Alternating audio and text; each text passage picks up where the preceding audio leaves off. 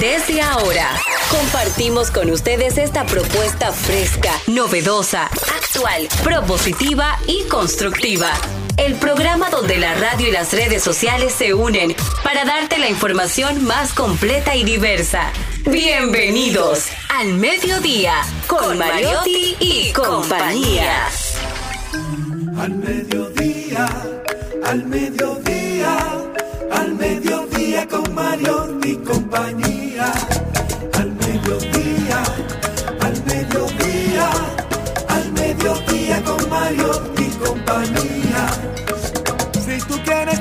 De foros alternativos y de twitteros rankeados, este programa es tu amigo. Tu revista meridiana para el talento una vía, para radio y redes variadas y con la canción del día. Al mediodía, al mediodía, al mediodía con Mario y compañía. Al mediodía, al mediodía, al mediodía y compañía. Si tú quieres disfrutar de página para la izquierda, en la calle y el hogar, por eso no te lo pierdas. Para que hablemos un poco de salud y nutrición. Vamos allí camino propio de moda y decoración. Al mediodía, al mediodía, al mediodía. Hola, mediodía, saludos, mediodía, sean todos bienvenidos al Mediodía Radio, el programa más amigable de este horario, un horario de transición de la mañana hacia la tarde, donde ponemos alas a las palabras para llegar hasta ustedes. Muchísimas gracias por acompañarnos, un servidor quien les habla, Charlie Mariotti Paz, feliz como siempre de estar con todos ustedes, sobre todo muy agradecido de su sintonía. Está con nosotros Celine Méndez. Muy buenas tardes. A mí de verdad que es un privilegio estar con este público maravilloso y en esta cabina donde cada día aprendemos y la pasamos súper bien. Recuerda siempre hablarle bonito a tu mente. La mente se cree todo lo que le dices. Así que dile cosas positivas. Dile soy valioso. Soy una persona que puede generar mucho cariño, puedo ser empático, puedo lograr mis sueños, puedo lograr mis metas, siempre positivo, porque es la mejor forma de alcanzar nuestros sueños. Así es, si piensas que puedes, podrás. No podrás. Si piensas que no puedes, no puedes.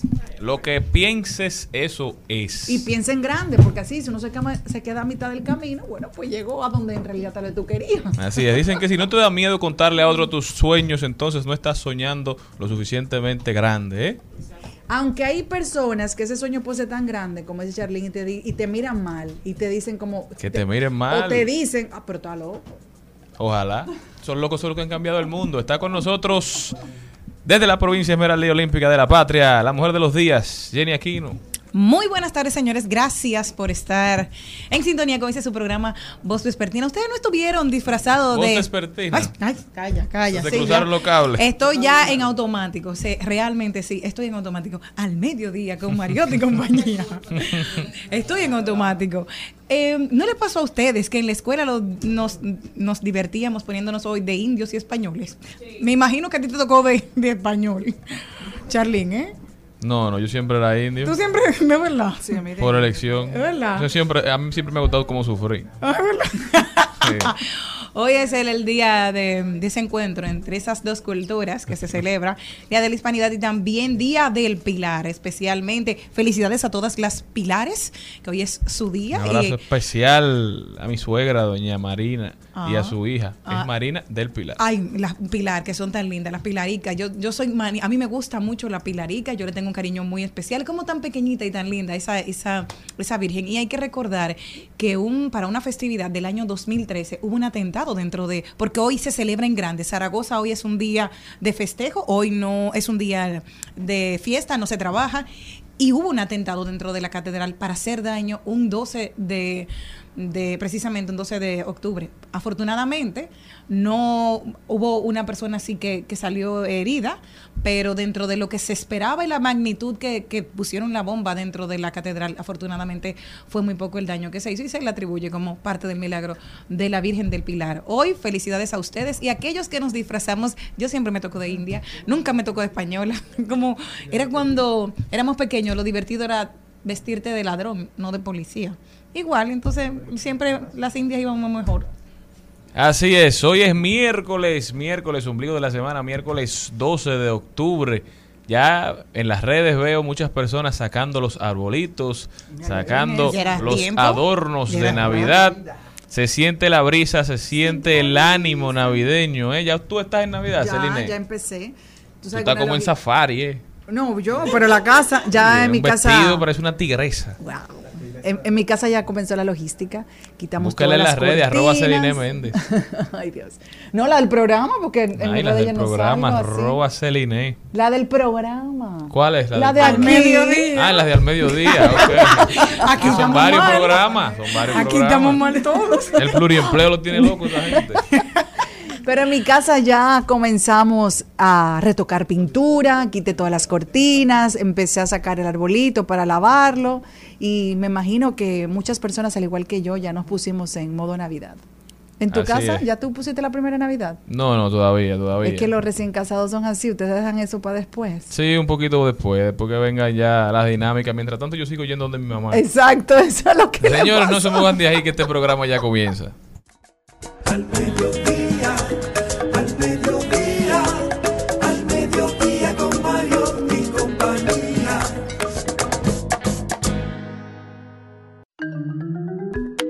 El contenido de hoy empieza interesantísimo con un invitado muy especial. Se llama David Quevedo. Él es ingeniero eléctrico y electrónico y analista de seguridad de origen guatemalteco. Nos va a hablar un poquito de cuáles son los fraudes a través de las redes sociales que están más de moda aquí en República Dominicana. Nos vamos con un ahí lo dijo que nos trae Jenny Aquino. Deporte con Carlos Mariotti. Rodaremos por el mundo. Salud y bienestar. Hoy está con nosotros la estrella del TikTok, la doctora Angie Fernández. y es psicóloga clínica de pareja y familiares. Nos viene a desmontar cinco sobre las relaciones de pareja que todos debemos saber, tanto los que están solteros como los que están empezando una relación, como aquellos que ya tienen tiempo en una relación. Deben estar atentos a lo que viene a decirnos la doctora. Trending Topic, las principales tendencias, página para la izquierda. El libro de hoy se llama Feminismo Terapéutico, Psicología Empoderadora para Mujeres que buscan su propia voz.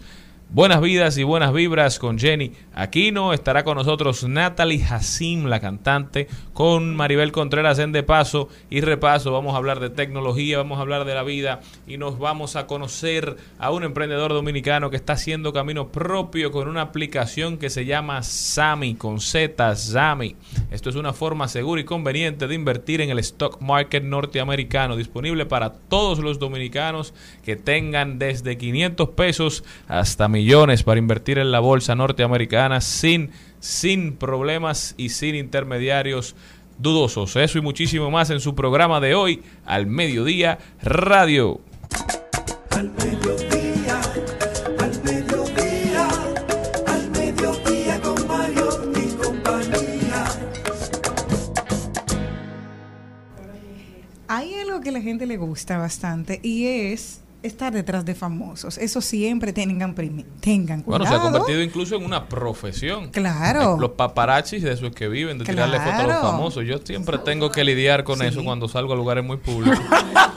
pero, pero es algo a lo que uno se acostumbra. Es verdad. Sí, sí. O sea que tú y yo, a mí. Es verdad. A mí no. rastrero, ¿eh? Yo por el conde puedo pasar, ahora sí, desapercibida mm, tranquilamente. A mí me pueden hacer la prueba del conde y yo paso tranquila y nadie me dice nada hasta casi al No, final. la del Conde, la de la Duarte, Sí, la de la no, en la Lincoln, de Duarte no, Churchill. porque a, la- mí, en- a mí me la pueden hacer todas en la también. Duarte, en la Duarte tengo muchos amigos. Pero te cuento que un estafador se hacía pasar eh, en la India por el actor Manu Ríos, conocido por el papel en la serie Élite. Oye, yo que no lo conozco, vi la foto y dije, wow, qué lindo, sí. Pero es que, ¿sabe qué hacía? Una persona se hacía pasar por él para pedir imágenes privadas de mujeres y extorsionarlas luego de detenido tras la denuncia de una víctima. Abusar Remán, un joven de 22 años, se presentaba con el perfil falso en las redes sociales como el atractivo actor español Manu Ríos para atrapar a chicas jóvenes en Instagram y obtener las fotografías privadas. Usted es una loca, un actor, oh mi amor, extorsionarlas. Porque Ah, decía, Malena, ay, qué linda tú eres, estoy aquí, me encantas, mándame una foto íntima tuya. Ahí estaba la mujer, ¿eh? una foto de mi codo. enseñando, exacto, ahí estaba la mujer.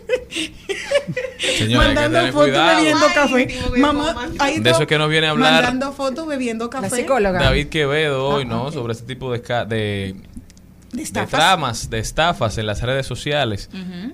Cada día más hay que desconfiar de las personas que conocemos a través de redes sociales. A mí me habló un actor de verdad Bueno, e, ayer- e inglés y empezó y digo, era de verdad, o sea, yo vi, está confirmado que es un actor y empezó a hablar en inglés. Yo que yo- Porque te- y te voy a decir una cosa, lo que pasa es que se juntan las ganas de creer con una persona o una o un grupo de estafadores que quieren que tú les creas. Yo tengo una amiga que tiene ya dos semanas diciéndome que hay una persona que le escribe diciéndole que es asistente de un empresario en Nueva York y que ese, ese señor está loco por conocerla. Y le manda mensajes como cada 10 días. Si ella no le responde, vuelve y le manda el mensaje haciéndole una oferta pecuniaria, es decir, una oferta económica, por ir a conocer a este empresario. Y ella me lo dice como con mucha alegría, quizás eso le llama la atención, yo no sé, pero yo, ya tú sabes, que le di, le di tremenda rellenada y la aterricé un poquito porque en qué cabeza cabe. claro. Señores, la vida no es una película. No. Nosotros tenemos que aterrizar. Bueno, hablando de eso que tú estás diciendo, Mira. salió ayer en las noticias que una joven canadiense salió a conocer un amigo virtual y ese amigo la asesinó. Sí. Ella fue para allá, mi amor. Entonces, yo no sé Ella qué, qué grado de, o qué valor tan grande puede tener una persona de atreverse a salir eh, con una relación de amistad o con una relación de pareja, con alguien que no conoce y peor aún, alguien que conoce a través de las redes sociales. Yo me moriría del miedo de salir con alguien que yo no tenga como ni siquiera eh, una referencia, porque por ejemplo tú empiezas a salir hasta, o tienes amistades, vamos a hablar de amistades, ni siquiera de relaciones personales, con gente tal vez que tú la heredas de otro amigo, es decir, que tú la conociste, bueno, yo la, yo conocí a Malena a través de Charlene, Malena conoció a fulanito a través de Gaby, y así se va dando una cadena y uno siente como tal vez un poquito de seguridad, pero eso tampoco te puede dar seguridad. Imagínate una gente que tú no sabes ni qué Yo pato tengo- puso ese eh, huevo. Escúchame, Jenny, yo tengo una amiga que ella ha viajado. Porque ha conocido Ah. chicos en Tinder. A. Y ha conocerlo. viajado en Ha viajado a Miami. Mándale esa ah, pero ya tiene el Tinder que se paga entonces. Ver, sí, ella Sí. Una tiene- fiera. Sí. Ella tiene el Tinder, Porque- el Tinder internacional. No, o sea, que hay una No, dinámica. no el gasta Tinder te permite Sí. machar, conocer Sí. personas que están en un rango de distancia tuyo. Si tú quieres conocer personas en otras latitudes, tú tienes que pagarlo. Pero hay otro, hay, ¿y, qué, pero- y qué amiga tuya es esa? No, pero yo te, Una fiera. no, pero yo te digo a ti. Yo creo que Hay- ustedes- ustedes la y hay un Tinder que, que yo hice, pero es una que el búsqueda mundo, que el mundo se está acabando. Es una membresía eh, más, eh, es costosa. Premium. Y premium, creo que es un Tinder, no sé cómo se maneja eso, porque no me interesa conocer a nadie por Tinder. Da tiempo. Eh, no, no, no, no, no. Pero ven, aquel día que uno tenga que buscar a alguien para salir por Tinder, tienen que revisarse como ser humano. Pero esa No, es mi opinión. Esa es la nueva era. Ese- no, no, no. Déjenme explicarle más o menos. Pero deja que Celina se explique también, porque ella tiene un Tinder, porque ella no quiere en ella- Tinder. ella tiene un Tinder que, que es un, un grado económico. Premium, más Es decir, que esas personas que tú tienes están más o menos al nivel tuyo económicamente o más para arriba. ¿Cuál es el O problema? lo pagan para estar entre esa gente. o pagan para todo. entre esa gente que ella puede, es decir, quien paga esa membresía puede ver a todo el mundo, pero a ti no te ven. Entonces, por ejemplo, yo te veo a ti, a Charlene, y yo digo, oh, pero mira, qué buen mozo, oh, pero es Charles tercero, ah, pero trabaja en radio, ah, pero también es bonito. Y ya tú ahí tú eliges. Entonces yo te escribo a ti, pero tú no me ves a mí. Yo soy la que te invito. Entonces ahí tú decides si tener una cercanía conmigo. Oye, ¿cómo va esto? En el Son caso, dinámicas. En No, el pero es caso una del locura. actor que empezó a seguirme, yo dije, y este hombre de verdad será verdad. Y busqué en, en quién era. Y Hmm. realmente es un actor, realmente una cuenta verificada, realmente es todo, pero él estuvo vinculado a un grupo de muchachos que violó a una chica en la, en la universidad. Y yo dije, ah, bueno, pues está bien. No, yo Hay no que tener no cuidado. Pero oye, ya. ¿qué es lo que está pasando? Tú quieres saber si los crímenes virtuales ha- han ido avanzando. Por eso siempre el Yuval Noah Harari de este programa, el John Chulhan, Darían Vargas, dice que la gente en las redes sociales va a ver- va a ten- vamos a tener que usar más policía que en las calles. Eso Sí, ya es lo que pasó. siempre lo. Si ustedes creen que los presos dominicanos están avanzados haciendo llamadas desde las cárceles, yo les voy a decir lo último con lo que salió. Un recluso en una cárcel de Georgia, en los Estados Unidos. Él se llama, vamos a ver cómo él se llama. Cofield, su apellido es Cofield y el señor cae preso por violencia, él pertenecía a una ganga. Sin embargo, cuando cae preso, empieza a llamar a un banco y le roba la identidad a un hombre que se llama Sidney Kimmel. Este hombre es un billonario californiano. Él llamando a los bancos con solamente una cuenta de la luz de Sidney Kimmel, su dirección y la foto de su Social Security, consiguió em- o sea, pa- hacerse pasar por él y desbloquear todas sus cuentas y se pudo transferir 11 millones de dólares a otra cuenta desde la cárcel. Él estando preso todo esto con un teléfono que entraron a la cárcel. Ay, se pudo transferir 11 millones de dólares. Esos 11 millones de dólares con la ayuda de dos personas que estaban afuera de la cárcel, los retiraron, lo compraron en oro, en monedas de oro, en moneditas de oro, compraron una casa valorada en 4 millones de dólares y el resto del dinero todavía no se sabe dónde está. Todo esto lo hizo este señor estando preso. Ya ustedes pueden saber por dónde vamos y solamente necesitó para que el banco le creyera y autentificara que era el señor Kimmel una cuenta de una utilidad, es decir, el pago de la luz o de la, o de la renta, algo así, una factura, la dirección donde el señor vivía Que eso se puede conseguir fácilmente. y saber dos o tres datos de su persona que seguro están en internet. Por eso es que Darían Vargas siempre dice que el petróleo del siglo XXI es la data y que la privacidad es lo más preciado que nosotros tenemos hoy en día. Y en esa nota vamos a darle la bienvenida a Darían Vargas. Chacho, yo, yo estoy feliz. No puedo decir no porque hoy no tuve un día muy bueno. Porque hoy yo tenía unos estudiantes y le dije a ellos, eh, todo quiero que por favor me digan que si el wifi se cae, ¿usted va a seguir continuando con su trabajo? Y una señora de unos cincuenta y pico de años dijo, bueno, sin, sin internet yo me voy para mi casa. ¿Ella? Entonces, esto se jodió. Entonces yo estoy feliz, contento por un lado, pero esta experiencia ha sido una cosa que yo voy a estar loco. Yo lo que quiero que- decirle a todos los dominicanos que escuchan este programa, que se sienten en sus casas a degustar un programa distinto. ¿Usted sabe por qué? Porque yo me estoy dando cuenta que hicieron una reseña, un periódico que se llama ese, eh, en segundo.net de Celine, donde Celine dice que la televisión y la radio hay un problema de contenido, que están llevando personas que no tienen ni el derecho ni la forma de poder hablar. Pero si usted tiene un programa que aquí lo educamos, hacemos todo tipo de cosas, promueva esta hacemos cosa. reír. Claro que sí. Y cuando yo leí esa reseña que fue ayer, yo dije, no, pero es verdad que Celine está comiendo bien. Y eso Se hace- está alimentando. Sí, se está alimentando. Y la noto como más feliz. Parece que está haciendo otro tipo de cosas que yo no sé. No puedo dar Haciendo ese tipo de. Y menos a esta hora, Darían Vargas. Saludos a tu público hora. y sigue. Así que contento, feliz. Escuchen este programa y el productor de este programa que aprenda a hacer un programa como el de hoy. Exacto. Ya saben, santo. señores, continuamos. Al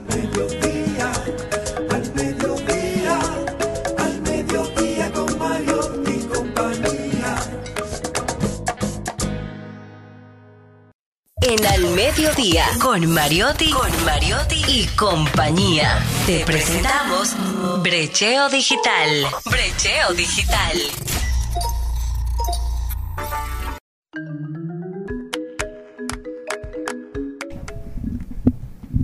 Tú sabes lo que me da más felicidad, que el señor que yo tengo al frente lo que le gustan son los views. Ay, Dios mío, qué susto tú me has No el dado a mí, contenido. pero que tú dices una cosa.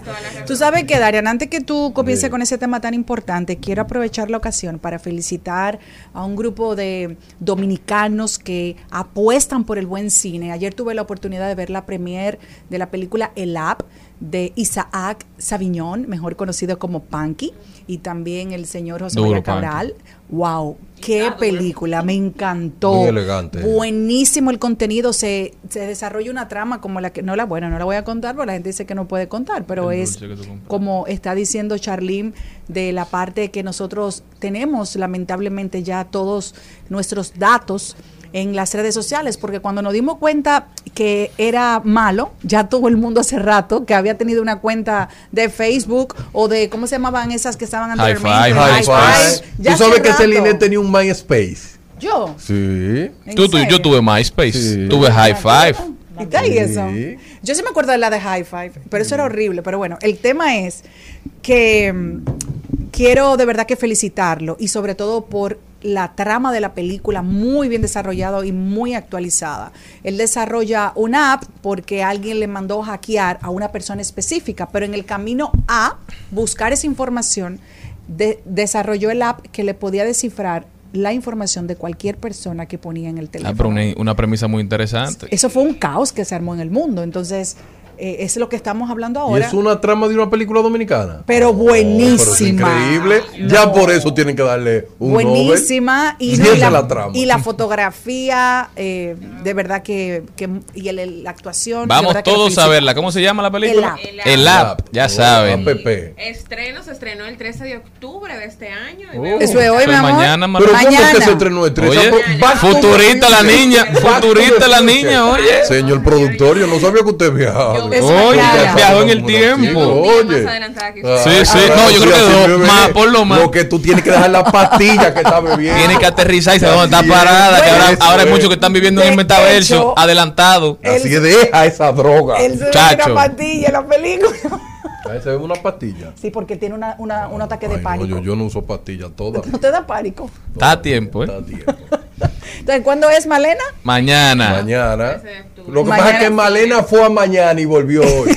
Y ella la vio, Ya la- la vio. a la gente le encantó la película. Soldado total en todas las salas de cine. Ya saben, todos apoyar a José María Cabral. Oye, Isaac Sabiñón. Y a Isaac Sabillón. Sí, a los Cabral, dos, son los en dos. Tú fuiste y ni sabes. Ay, Dios. Tú fuiste, volviste y todavía no sabes. Solo que perder esta. tiempo Y esa es la en productora, esa es la productora de este programa.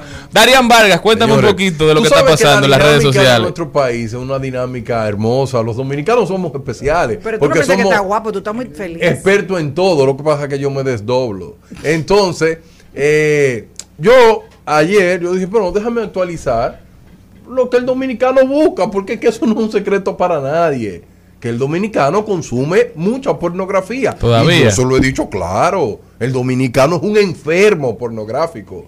Los grupos de WhatsApp son una cosa. Los grupos de colegio de WhatsApp son los lugares más peligrosos. no, no, no. Los grupos de promoción de Sí, hombres de que se graduaron antes de los 70 Son- páginas son pornográficas. pornográficas. ¿Cuántos viejos charlatanes? Charlatanes usted que me está oyendo, usted sabe que eso es así, que no se puede entrar a esos grupos porque le tienen el celular lleno de videos. Y, y mujeres, que eso antes no se veía, mujeres entre mujeres compartiéndose videos y pack de fotos. Celine No, sabe de una eso. cosa Yo- yo terrible, me salgo de- hermano. yo me, mira, yo estaba en muchos grupos de eso y todo me salí. ¿Tú sabes por qué?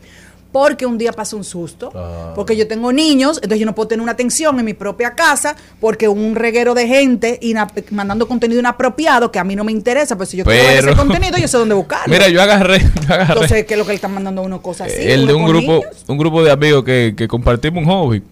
¿Cuál? Y hay mucha gente Oh. adulta que corremos juntos. Ok. Señores, las cosas que se mandaban por ahí no se mandan No en se ningún otro grupo de lo que yo estoy. Ay, no. ¿en No, que no se nota. eh. Es Yo- que es a veces.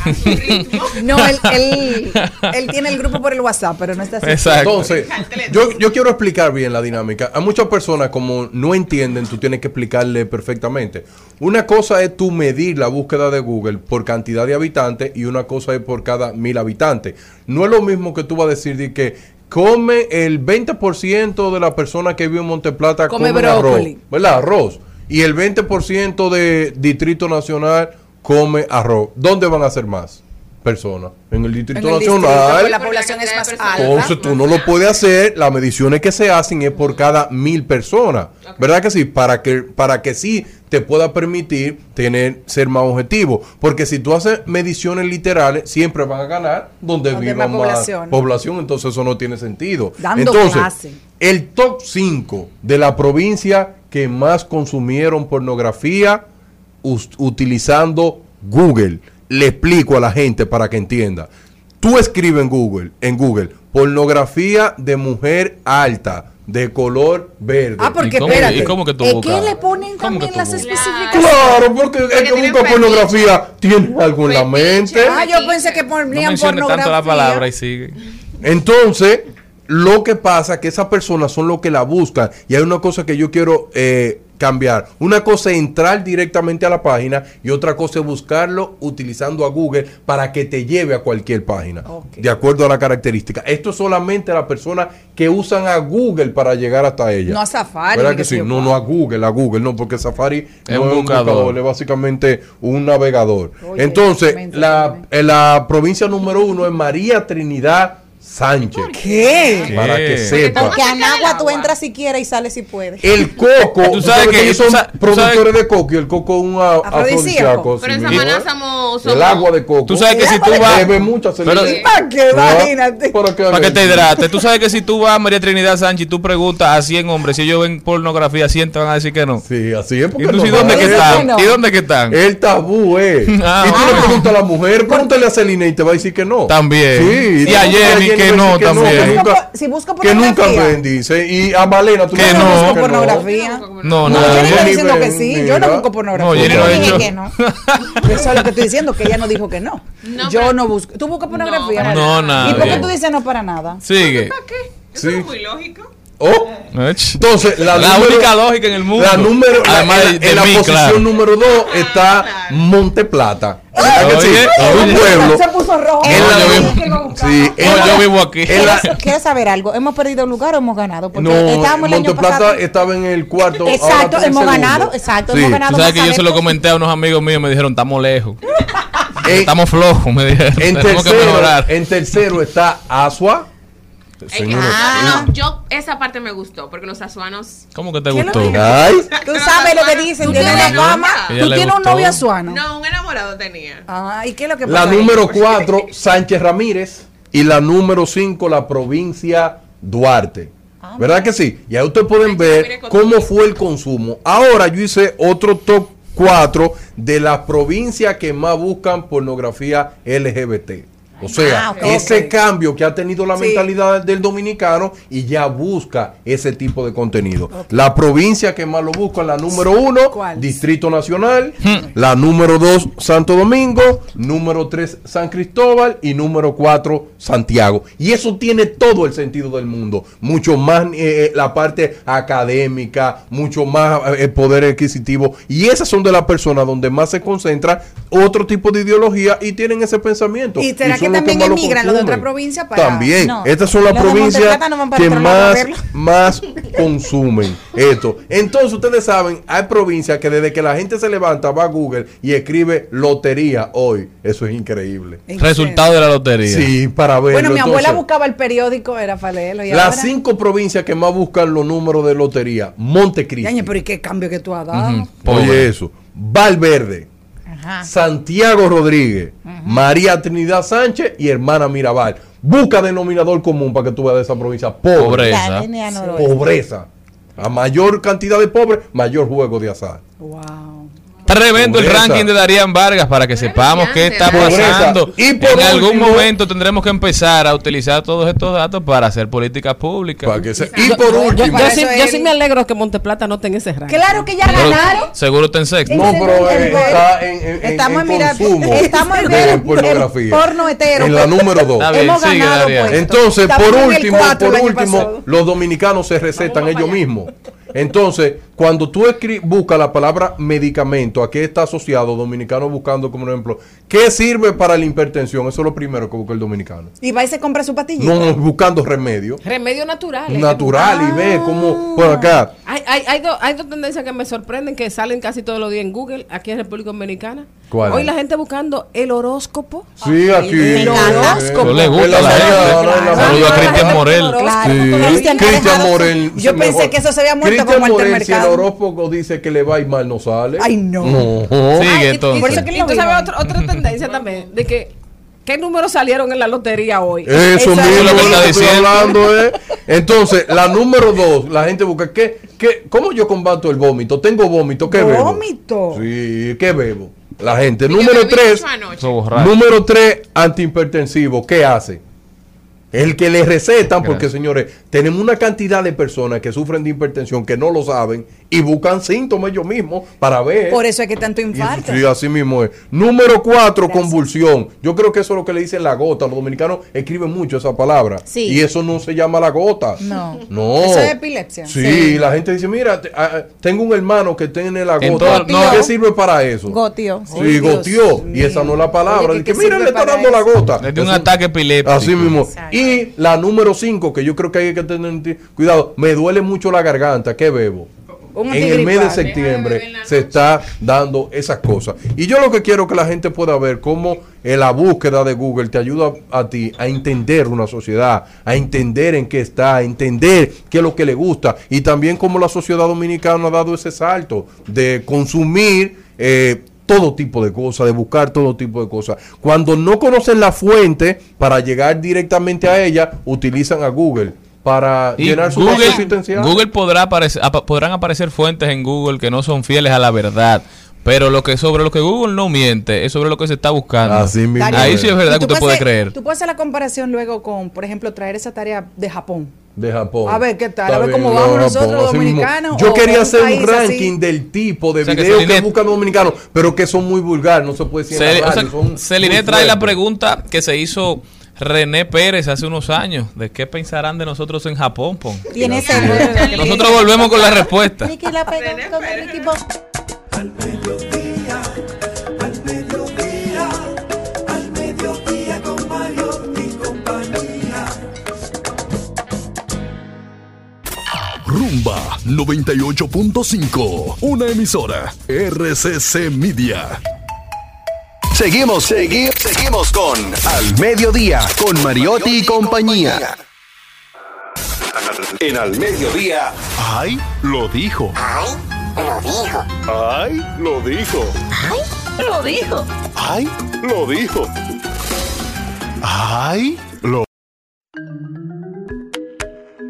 Estamos de vuelta, mi gente. Muchísimas gracias por continuar con nosotros en Al Mediodía Radio. Vamos a ver quién dijo algo que merezca la pena repetir. Nosotros estamos muy felices porque hoy encontré una... mm, Tú estás feliz, pero lo estás disimulando bien. Pero Vamos, dame bien. ánimo. Sí, oye, lo que pasó, me gusta mucho porque fue de Giselle Espinal, que es coach, dice Ay, aprendiz facilitadora, proyectos, eh, innovación, psicología social, servidora, y ella escribió un tweet que me llamó mucho la atención y lo quise compartir con ustedes. Ella, para ponerlos en contexto, tiene una página que se llama Alma Plastia. Es de ella, ¿verdad? Una plastilla. Ah, no, pero no tiene, no tiene acento. Bueno, sí. Entonces, por eso no. Almaplastia. Mientras tanto, entonces ella todos los días pone una frase. La gente le comentó, alguien, una persona, le ha comentado lo siguiente. Este usuario, que no sé si es hembra o varón, o qué, perdón, ahora sí, o qué, o qué es, me escribe, por fin le diste crédito a Almaplastia. Siempre pones escritos de esa página y no le das el crédito. Debería darte vergüenza. ¿Se lo dicen ustedes o se lo digo yo?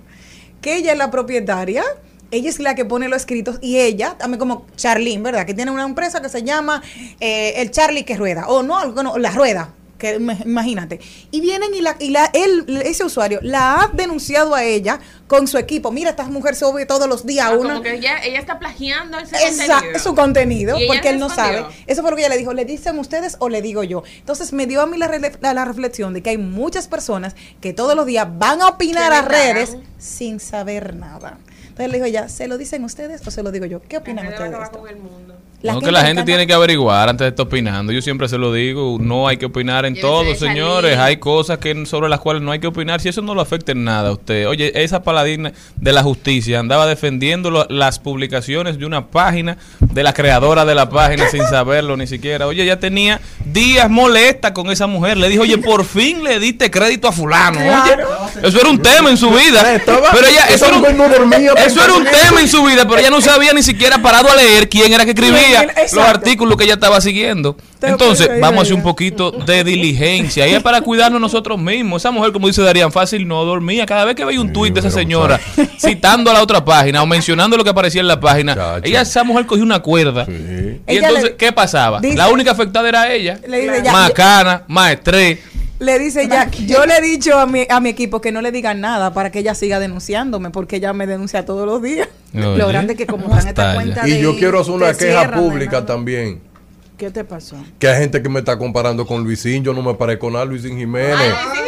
¿En qué Sí. sentido? Gente que, que dice si yo soy hijo de Luisín, yo no soy hijo de Luisín. Ojalá tú los hijos le hicieron son No. Está tendencia eso. Sí. Pero el que también lo dijo fue nuestro queridísimo Chespirito. Que oigan lo que dijo en una entrevista hace unos años. Y yo creo que hoy todavía tiene mucha, mucha relevancia. primera vez que hice algo y que la gente medio me conocía era el Chapulín Colorado y tenía yo ya 41 años. Nunca es tarde para empezar, ¿verdad? Y el chavo tenía 42. Esto quiero decirlo a, a- a aquellos que, que dicen ya no tengo oportunidad. No, siempre hay oportunidad. La primera vez... ¿Eh? Bien, bien, eso Escucharon, es siempre hay oportunidad. Lo que no es que perder la esperanza y no se puede parar de trabajar. Nunca es tarde si la dicha es buena. Señor Mario Tipaz, pero usted sabe que lo que desespera es las redes sociales cuando tú entras y ves un muchacho que tiene la misma edad que tú y tiene más que tú y tú dices, ¿cómo lo hace? ¿Y cómo lo hace? Mira qué vehículo ¿Y tiene, mira cómo qué lo mujer hace? tiene, qué No ropa sé. que tiene. ¿Cuál y es eso el te lleva a ti negocio? a tomar decisiones erráticas, a comenzar a hacer cosas que no te convienen. Por eso que yo le digo que todas estas personas que están apostando a duplicar su dinero, a querer tener dinero rápido, son personas que quieren tener la vida que tiene otro. De verdad no se dejen desesperar. Y yo creo que es una tendencia de, las generaciones. Ahora las redes sociales lo, lo multiplican, lo exacerban, pero siempre la gente se pone, digamos, fechas para conseguir cosas que son metas mentales, valga la, la redundancia. Cuando tú haces eso y tú llegas a los 30 años y dices, bueno, hace 20 años, hace 15 años, cuando yo tenía, cuando yo, yo dije que a los 30 yo me veía con una casa propia, Claro. yo me veía casado, cuando no yo me veía con cuatro hijos, me veía en tal punto de mi carrera profesional. Y cuando eso no se da,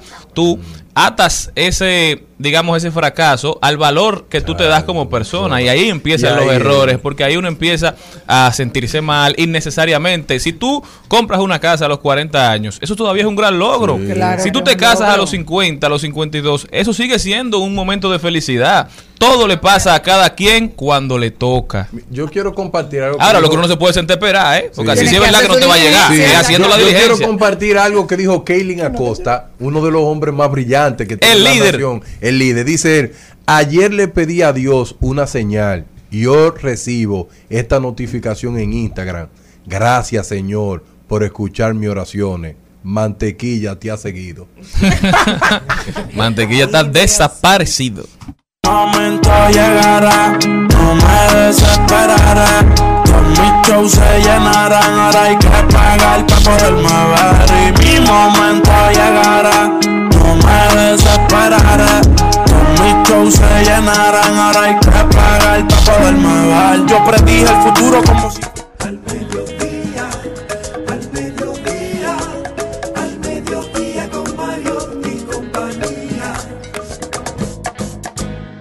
Trending, Topics. Al mediodía. Con Mariotti y compañía. Presentamos Trending Topics. Estamos aquí y ahora vamos a hacer las principales tendencias en las redes sociales porque la segunda hora de programa viene muy muy cargada. El tránsito en Santo Domingo, como todos sabemos, ha colapsado, entonces los invitados se nos han atrasado un poquito. Le pedimos paciencia y que se aguanten ahí con nosotros. Vamos a ver qué está pasando en las redes sociales. La Rosmaría, eh, la Rosmaría es Ay, una de las triste. temas que se está hablando en redes sociales. Nosotros lo que tenemos que ser es empáticos. Nunca sabemos la mochila con la que carga la otra persona y es uno de los temas de que todo el mundo está hablando en redes sociales actualmente. Es una joven con mucha mucho talento que ha salido, que ha pasado por eh, dificultades personales y actualmente está pasando por una situación difícil. Ayer lo publicaba su pareja dentro de, de su red social, así que solamente nos queda orar por ella y mandarle luz en un momento así. No creo que nadie esté para juzgar, no somos jueces, no somos papá Dios. Y nosotros lo que si usted no puede hacer algo por una persona, ore por ella. Se acabó. Otra tendencia que está dura en las redes sociales es Colón. Y sobre todo porque un meme se ha hecho viral. Y el meme dice que cuando Colón llegó, lo primero que le dijo a los indios, por favor, llévame a la 42. ya ustedes pueden saber si este país va bien. A la 42 de Sí, de Capotillo, Capotillo. Parece que ahí se bebe. capital del teteo. Esa es la capital Claro, del teteo. esa es la capital ¿ustedes se nacional del a teteo. Celiné en la 42 de Capotillo. Ay, yo quiero hacer un programa. Sí, hombre, ¿Te gustaría, debería. ¿Y tú bailarías un dembow con Pero algún joven? Yo, eh, yo he visitado Capotillo. Oye, la 42 es un Bueno, sector, si una, una yo- yo, calle, ¿sabe? Como que pa, una calle bella, con no muchísima gente buena, muchísima No, gente no, de no bien, claro. eso, yo tengo Ay, grandes amigos, tengo No, yo no en la ido a 42.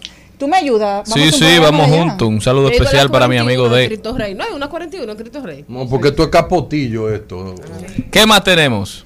Bueno, aquí tengo eh, una, un estudio, del Vamos estudio. PISA. Dice, los niños entienden los niños no entienden ni pueden leer un texto simple, Según el estudio. según este estudio. Eso está bien. Un porcentaje ni- mínimo ni siquiera lee u obtiene buenas notas. Esto es de este país. Sí.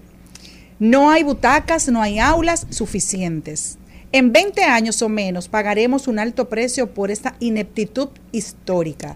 Esto Se es miden. según el estudio de PISA. Esta prueba mide el- los niveles de lectura comprensiva de los estudiantes de primaria. Se dice que desde el 2013, que fue la última vez que, que se hizo una medición, digamos, relevante, hemos descendido más de 15 puntos en lectura comprensiva, que es la manera de tú medir cómo van los estudiantes. Y en matemática estamos como 10 puntos por debajo. Solamente el 50% de los estudiantes de básica, de tercero de básica, pueden hacer las operaciones matemáticas básicas que se esperan de un estudiante de ese grado. Pero eso es el problema del siglo XXI.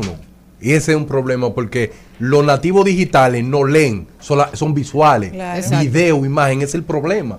Es el problema. No, y, a- y aparte de eso también eh, hay que hay que ver y hay que revisar ese currículo porque cómo estamos trabajando la lectura comprensiva. O sea, no eso, o con sea, esta generación. Y lo, lo, lo grande es que, que eso no se queda en primaria.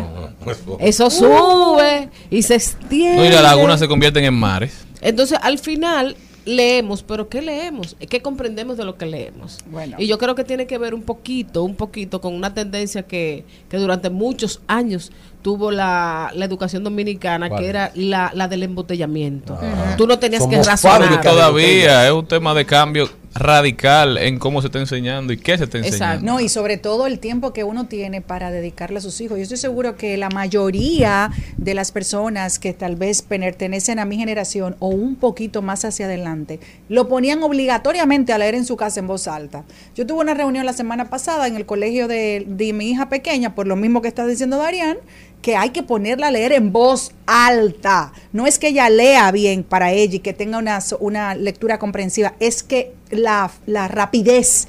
¿Y cuántos de nosotros, vamos a ser honestos, sacamos cinco minutos del día yo para ponerle digo, eso, muchachos? Padres chatarras. Ay, mi madre, pero el día. La verdad. Tuyo es una cosa. Otra tendencia que tenemos es nuestro amigo Hugo Veras, porque dijo que le va a quitar, eh, bueno, que va a recibir todas Que las lleven. licencias de las personas que dijeron que en apoyo a la persona que tuvo el, el accidente, el trágico accidente. Entonces, yo estoy de acuerdo con Hugo.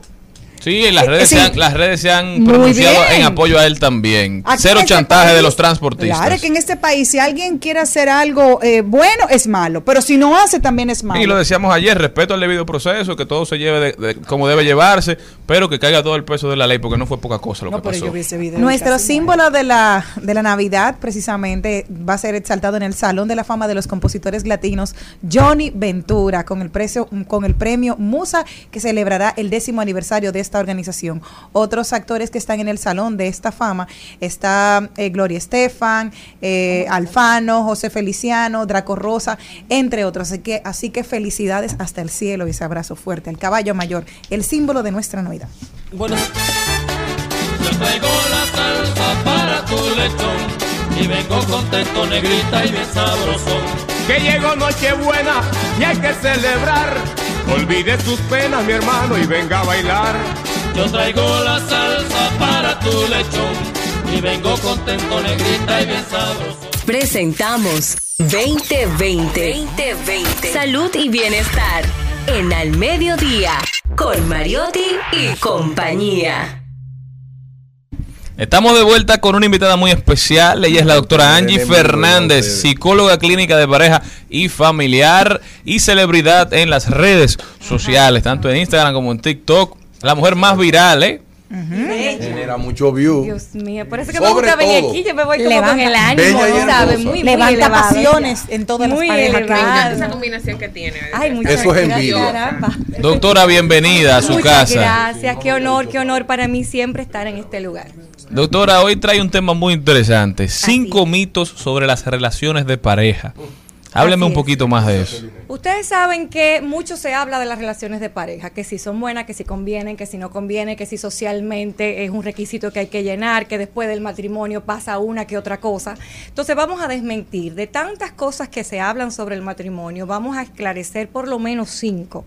Y una de ellas es, vamos a empezar y enumerarla una por una y lo discutimos entre todos. ¿Qué le parece? Bien. Maravilloso. Entonces vamos a empezar con este mito que dice, las relaciones de pareja empeoran luego del matrimonio. Dicen eso, sí, doctora. dicen eso. ¿Qué fue? No, no soy yo que lo digo. Que es no, que que lo estaba distraída. Hasta ni entendí. ¿Cómo fue el lío? Es un mito que dicen las personas, eh, las malas lenguas, ¿verdad? Que las relaciones de pareja empeoran luego de que se concretiza la relación y llegan al matrimonio. Verdadero.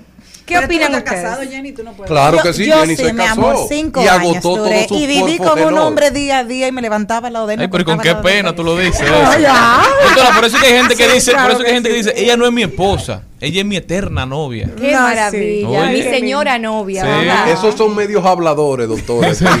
Bueno decirlo, sí. decirlo de otra manera. Pero es cierto que Resulta se... que, no necesariamente, sí lleva su propio afán, pero no necesariamente la relación de pareja termina, baja eh, las emociones porque lleguen al matrimonio. Al contrario, la relación de pareja, el noviazgo, tiene como finalidad pues el matrimonio. Esa es la idea mayor, ¿verdad? La idea de la construcción social.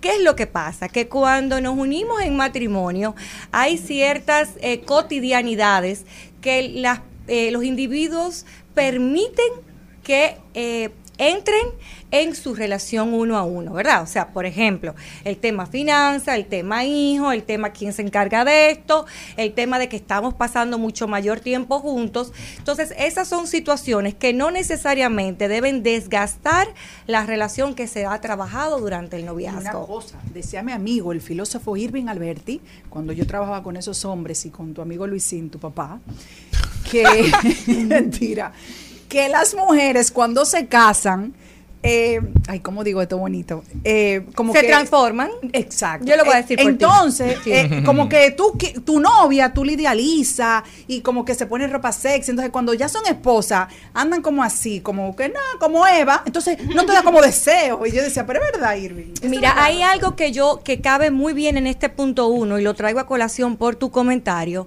y es el hecho de que nosotros entendemos que el matrimonio es la meta. Y el matrimonio no es la meta. ¿Y qué? ¿Pero y qué, doctora? empezar. ¿El no, matrimonio el es? matrimonio es? el inicio de un caminar conjuntamente con la persona que tú elegiste. Entonces, esa confianza y ese hacerte un tubi para dormirte y ese no cambiarte para recibir tu marido o tu Es- esposa. Es cambiar el chip de ese amor pasional a un amor más duradero. Totalmente. Y Y, yo leía la al- confianza. Nunca debemos tener tanta confianza en nuestra pareja Sí, para es dejar verdad, de doctora. cuidarnos. Siempre hay que mantener un secreto, Ay, una no, ay, cosita, no, ay, no, un picantico.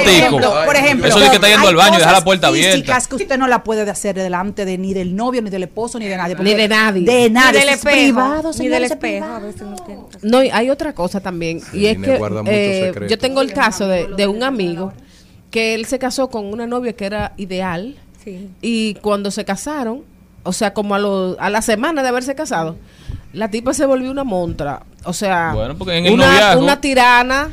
Ya no quería saber de nadie. Creía Sacó como los que- colores. que, eh, eh, poner una llave y tranque ese hombre que es de ella y que tú eres mi esposo.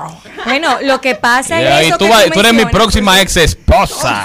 Lo que pasa en eso que tú mencionas es el hecho de que muchas veces, pero no tan solo pasa con la mujer, también pasa con el hombre, que queremos vender una imagen que no es real a nuestra pareja con la finalidad de que se quieran casar con nosotros. Uno manda el O sea, representante adelante. Yo hago una escena durante el tiempo que dura el ¿Una noviazgo. escena o una cena? Una Una movie. escena. Ah. De lo que yo quiero reflejar en esa persona. Por ejemplo, yo quiero reflejar que yo soy una persona dócil porque esa persona quiere una pareja dócil.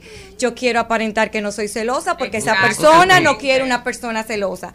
Cuando llegan al matrimonio, señores, no hay mentira, demonios. no hay mentira que se sostenga toda una vida. No, Entonces nadie la realidad eso. del ser humano va a salir. O sea que se- usted yo- le recomienda a la mujer y a los hombres que se quiten la careta durante el noviazgo. Usted tiene que ser lo que usted es. Usted tiene que ser lo que usted Y el que quiera aceptarle, que le acepte. El que no quiera aceptarle, que ruede. Y leía algo, doctora, Jenny, porque leía algo ayer que me llama mucho la atención con eso que dice la doctora, que ella deci- que decía, estar casado es difícil y estar soltero también. O sea, estar fuerte es difícil, estar fit. Estar gordo también. O sea, todo es difícil. Usted lo que tiene que elegir la dificultad con la que va a lidiar. Pero excelente, excelente. ¿Verdad? ¿Eh? Lléveme, doctora. Doctora, Buscamos ese algo que me, pasito. que me gusta. ¿qué hacer con ese choque que usted decía? Porque me- me gusta mucho con ese choque de que tú dices, el primer día va a ser, ay, déjame ponerlo aquí, que yo lo viví. Segundo día, aquí. Déjame poner el tercer día, pero a tu cuarto día sal- sale tú y yo y lo han tirado donde lo han tirado los 29 años que cuando te encontraron. ¿Qué hacer con ese choque luego del matrimonio? Porque así que tú dices que cambiaron, porque en principio tú lo ves muy ordenado, pero en la vida real... Mira, lo primero es ver, exacto, tú demostrar realmente lo que tú eres y cómo tú eres. Yo estoy en una etapa que digo, mira los regueros, que yo no lo voy a recoger. No, pues ya eso, ya eso es tam- también, también tenemos, tenemos que entender que el matrimonio conlleva una cantidad de compromisos que asumir. O sea, no podemos creer que yo quiero ir al matrimonio solamente para tener un anillo en el dedo. O sea, el matrimonio como un trabajo, Yo como una nueva casa, como un nuevo proyecto, conlleva ciertas acciones de mi parte y ciertos cambios de paradigma sin que me afecte que yo tengo que asumir. O sea, el matrimonio no es un Disney World constantemente. Hay situaciones que se van a enfrentar y yo debo de estar, así como tengo el deseo de casarme, así debo de estar preparada o preparado para asumirlo. Vámonos con el segundo punto. Párenmelo ahí, doctora. El segundo punto viene justamente después de la pausa obligatoria. Nosotros volvemos. Rumba 98.5, una emisora RCC Media.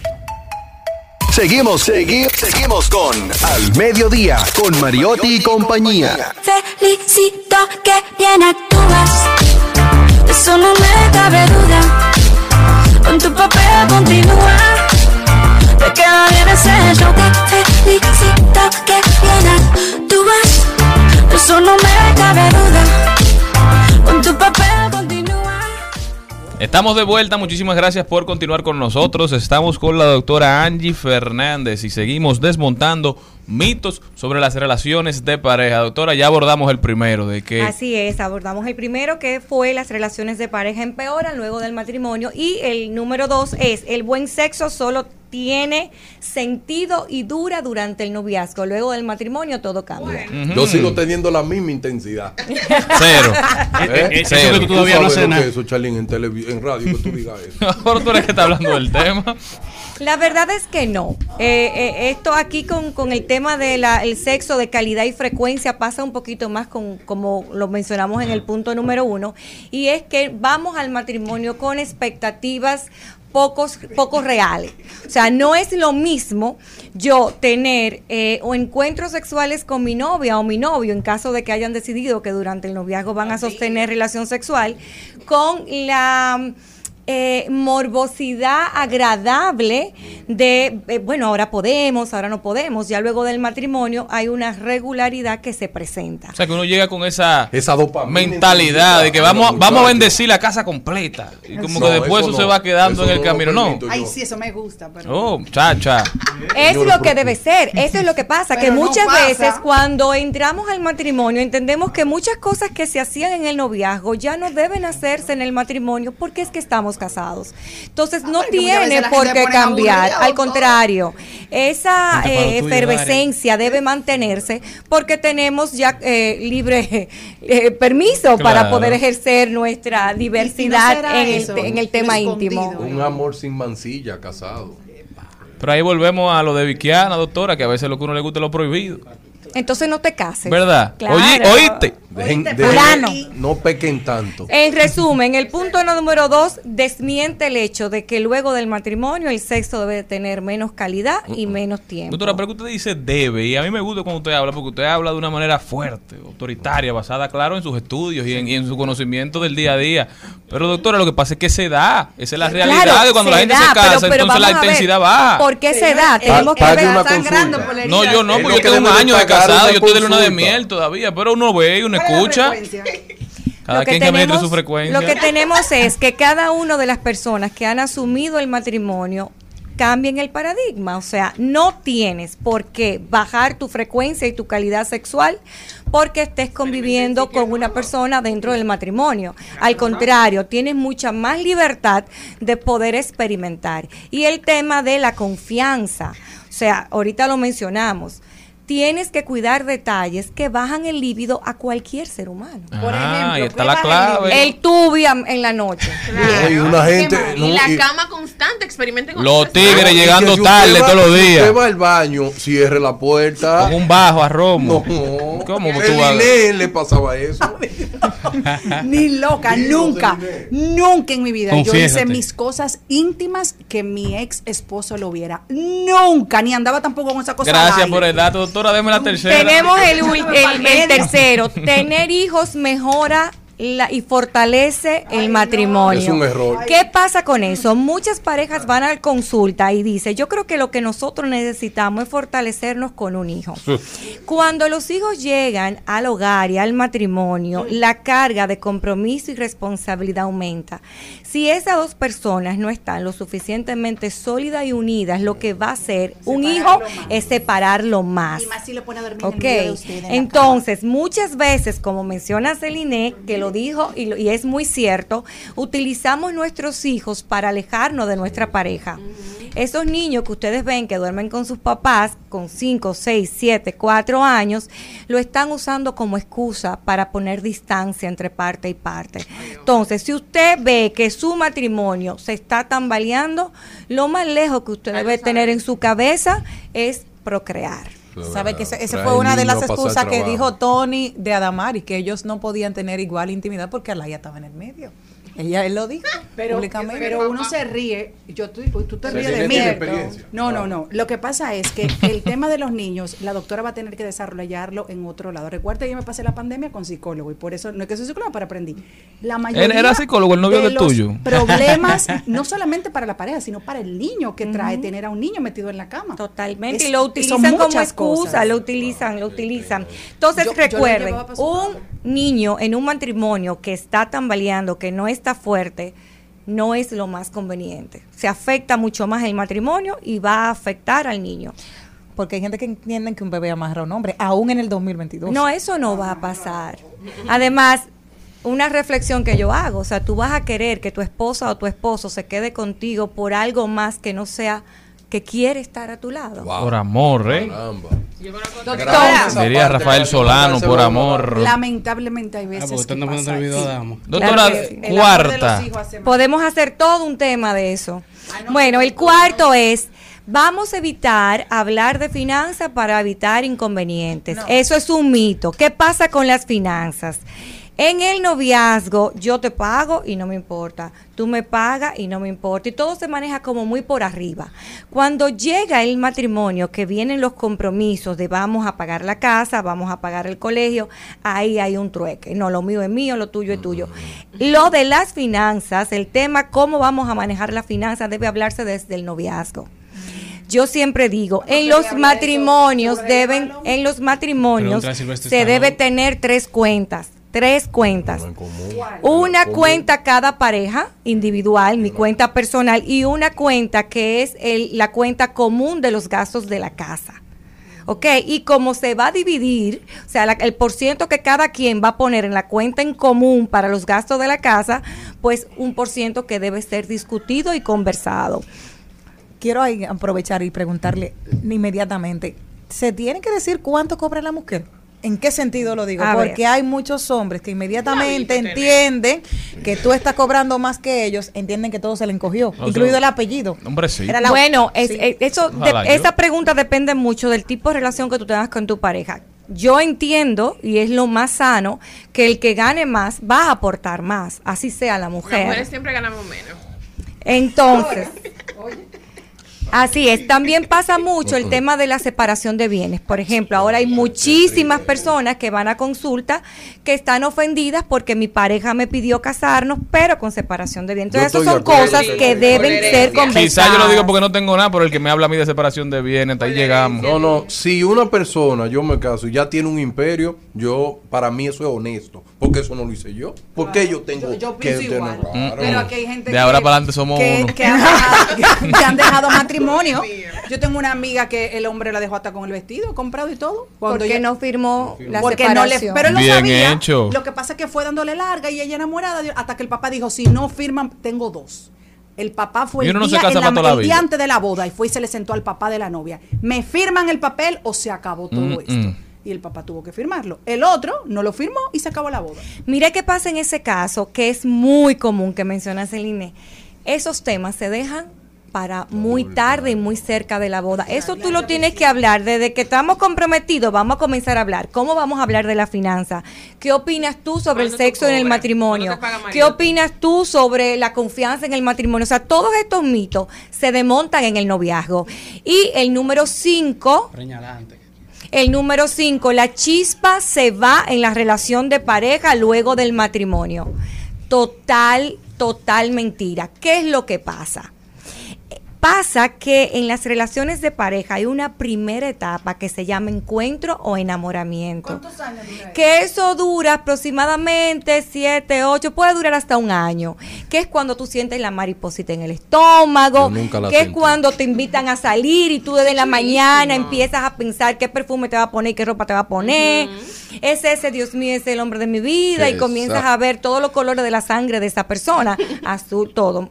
Entonces, ¿qué pasa con eso? Luego que la relación va madurando, esté en el matrimonio o no, ¿verdad? Sino porque ya tienen dos años, tres años de amores, ese enamoramiento, esa chispa, esa dopamina, todo eso Mm. que pasa en el cuerpo va a ir menguando.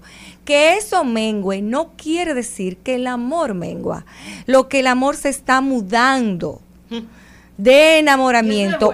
Claro que sí. Es natural, eso es lo porque que pasa. tú empiezas a amar de una manera más consciente, no con la euforia. Pero ya viviste la euforia, que es muy bonito. Pero imagínate tú que tú, durante 25, 30, 40 años de casado, viva con esa euforia. No hay cerebro que lo aguante. O sea, no hay cerebro que aguante esa chispa. Entonces, por eso tú tienes que ir madurando de acuerdo va pasando el tiempo dentro de tu relación. Yo lo- me siento que estoy un poco menos realista porque me encontré el otro día con una pareja que se va a casar y me dicen, dice, es que yo no puedo vivir sin él. Y dije, ¿cuántos, me- ¿cuántos años tienen ustedes juntos? Dice, nueve meses. Digo yo, hablamos de cinco años. Eso fue lo primero que le dije. y lo segundo, ilusión, no, claro, ¿eh? pero óyeme lo que me dijo. Es que yo quiero hacer una gusto. maestría. Oye, yo quiero hacer una maestría, pero ¿cómo me voy ahora? Yo le dije, mi amor, con un avión. Entonces yo, claro, porque es que al final luego le va a echar la culpa a ella de que él no Pero, hizo esa doctora, parte. pero ya esta mujer matando la ilusión a esa pobre muchacha. Está bien eso. Nueve meses y no puedo vivir sin él. Bueno, pero cada quien en, en sus circunstancias, doctora. Yo solamente necesito a Cristo. Eso es parte de la experiencia de la vida que ella se dé cuenta que sí, que puede vivir sin Pero las parejas son una sola carne, deben de seguirse una Ajá. sola carne. Doctora, muchísimas gracias por haber estado con No, nosotros. no Yo son creo que una sola carne, son dos Son carnes dos que carnes, conviven doctora. juntos. Ah, pues una sola carne. No, No, no, no, no, no, todos juntos, Tu somos carne, uno. tu carne, mi carne y vamos a caminar juntos carne, en mi esta carne vida carnal.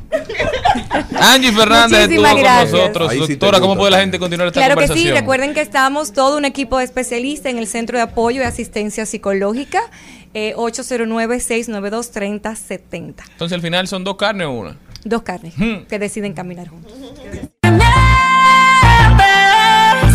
Te felicito que bien actúas. De eso no me cabe duda. Con tu papel continúa. Queda. En al mediodía, con Mariotti y compañía, seguimos con Páginas para la Izquierda. A continuación, Páginas para la Izquierda.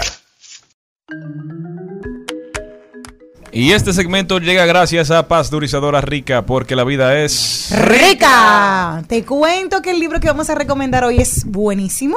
Se llama Feminismo Terapéutico, Psicología Empoderadora para mujeres que Ay, buscan Dios su mío. propia voz. María Fornet integra psicología y la perspectiva de género en un empoderador recorrido por el lado más sanador del feminismo, una obra que nos invita a expresar una versión más auténtica y libre de nosotras mismas. Reflexiona sobre los grandes temas del feminismo, la identidad, la importancia del lenguaje, el yugo de la belleza o el mito del amor romántico, entre otros. Cada vez más las mujeres alzan la voz para reivindicarse en una sociedad que las oprime, las expulsa del espacio público y les dicta una serie de gustos y comportamientos. En este contexto, la psicóloga y escritora María Fornet, especializada en coaching en perspectiva de género, propone unir feminismo y psicología para ayudar a las mujeres a encontrar su lugar en el mundo. Para la autora, la problemática femenina en especial es especial como consecuencia directa del encorsetamiento al que están sometidas las mujeres y las expectativas que imprimen en ella en ellas la educación. Este es un libro sumamente interesantísimo, sobre todo para usted descubrirse, apropiarse de su propio ser, abrazarse, reconocerse y seguir adelante. Así que este de María Fornet llegó gracias a Pasteurizadora rica porque la vida es rica. Con choco. Al mediodía,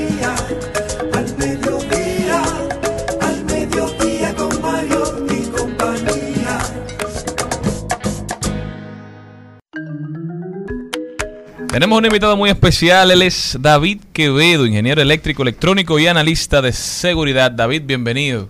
Hola, un gusto. ¿De dónde eres, David? De Guatemala. David, cuéntanos un poquito de lo que está pasando con los fraudes que se están viendo a través de las redes sociales. Bueno, para hablar de fraudes en redes sociales hay, hay varios temas que se dan, ¿no? Pero tal vez lo más común son estafas relacionadas al mundo sentimental, es decir, donde te, un perfil te somete a una estricta voluntad sentimental, donde te enamoran, te dicen de todo bonito y cuando tú sientes estás enrollado en un tema y te están pidiendo plata para poder irte a visitar, eh, irte a ver o que los traigas a país, etcétera, ¿no? Aquí se dice chapeo. En la época de Tinder, de Bumble, de todas estas plataformas donde la gente anda buscando el amor a través de las redes sociales, ¿cuáles son los indicios que uno debe buscar para identificar perfiles verdaderos y perfiles falsos? Bueno, en realidad eh, lo idóneo en redes sociales es que te cerciores del, círculo, ¿no? Es decir, am, eh, que alguien conozca el contacto que te está básicamente contactando a ti. Porque la mayoría de las estafas suceden de que tú abres tu red social a todo el mundo y no te tienes el alcance de determinar qué es falso y qué no es falso. Muchas veces toman una foto prestada, algún tema particular ah, que te atrae, pero no es una realidad. Entonces lo idóneo es limitar tu contacto al círculo cercano y alguien que lo conozca para que tú seas am, más tangible de lo que estás viendo. O sea, buscar amigos en común. Buscar amigos en común sería el consejo. Preguntarle a esas personas, mira, tú conoces a fulano, esta persona tú la has visto, sabes de él y ver qué te dicen. Correcto, es decir, que alguien te dé referencia, porque si no, no sabes si esa, ese perfil es, es cierto y paras en una estafa y a lo mejor te enamoras, pero de alguien falso. Entonces, usted de una manera u otra quiere decir que esas aplicaciones que vemos ahora en las redes sociales deben de tener mucho cuidado porque tú no sabes si, por ejemplo, Tinder, que estábamos hablando de eso al inicio del programa, si conoces a alguien por ahí, tal vez no vas a tener referencia.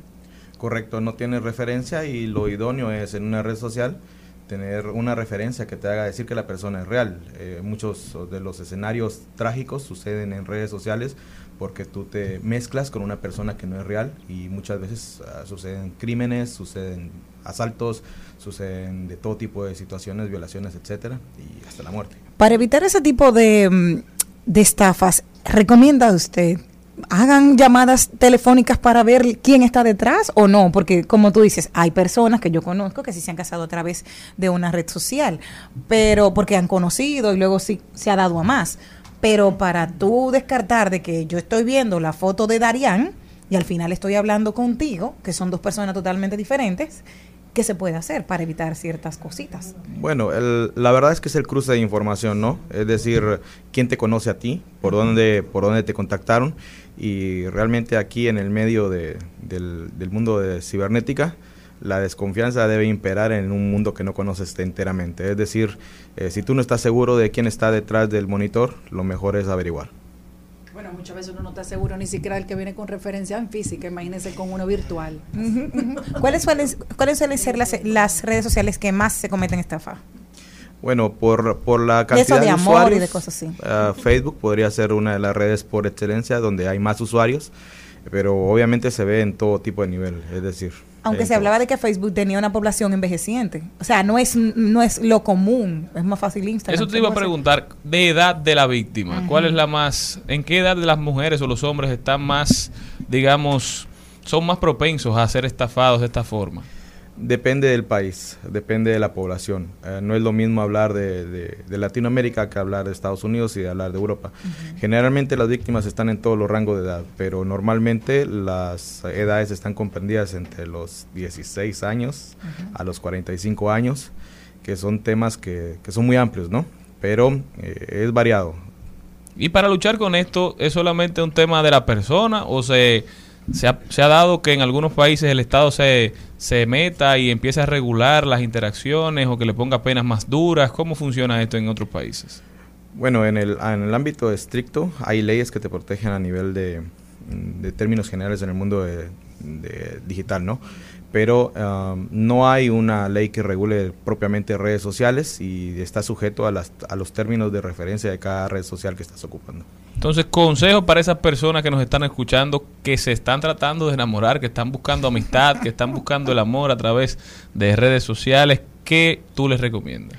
Bueno, lo primero es que sean cautos. eh, no caigas eh, en una situación en la cual creas todo lo que te ofrecen, porque no todo lo que te ofrecen puede ser verdad. Y lo primero es empezar a identificar que la persona sea real, es decir, que haya un contacto un poco más cercano, que alguien te conozca o que logres localizar más datos de esas personas, porque muchas veces los cibercriminales que están detrás de eh, construyen perfiles muy profesionales de, la- de personas que aparecen aparentemente son reales, pero a la larga son totalmente falsos.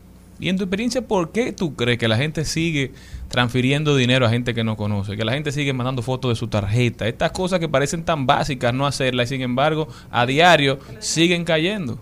Bueno, en general es un tema cultural, ¿no? Es un tema educacional. Lo idóneo es eh, empezarse a educar culturalmente en el tema de ciberseguridad y empezar a, educar a la población en general. Lamentablemente en toda la región latinoamericana tú ves este tipo de comportamientos donde las personas te dan tu tarjeta, donde las personas te piden dinero por redes sociales, pero realmente es un tema cultural y se va a solventar únicamente educando a la población en general. David, hemos visto un incremento en estafas a través de WhatsApp, sobre todo que dicen que son personas que desde la cárcel toman tu perfil y te, y te lo hacen. Esto en República Dominicana se está replicando, un ejemplo en Guatemala o en otros países que tú has estado haciendo un, un mapeo, eh, ¿se ven ese tipo también de, situaciones tanto como están en incremento aquí en República Dominicana? Sí, de hecho eh, ocurre en todos los países, ¿no? Eh, en Guatemala, por ejemplo, existe el tema de extorsión desde las cárceles también, pero eh, estás hablando de un tema de que agarran tus números telefónicos al azar, empiezan a, a decirte datos que a lo mejor coinciden y hay datos que no coinciden.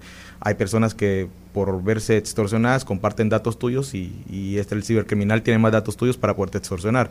Entonces es un tema de que básicamente tiene que ir mucho de la mano con, con la educación pero eh, obviamente ir delimitando. Eh, si tú recibes un tema de amenaza por WhatsApp y todo eso, lo idóneo es denunciarlo en tiempo a las autoridades competentes para que ellos mismos empiecen el tema de investigación y se bloquee de esa manera a esa persona. ¿Qué le recomiendas a las personas, a los usuarios de WhatsApp para que protejan su perfil?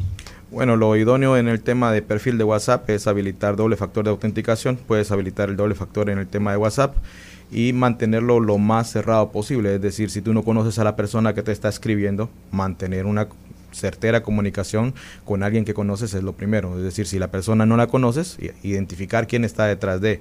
Porque muchas veces te dicen, hey, soy fulanito, pero ¿y qué te dice que ese fulanito es el fulanito y no el otro fulanito? Claro.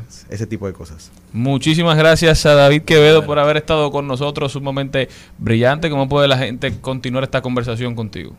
Bueno, nosotros nos pueden localizar por redes sociales en ESET Latinoamérica, nos pueden encontrar también con oficinas de ESET en República Dominicana y de igual manera por los canales de Instagram y Facebook.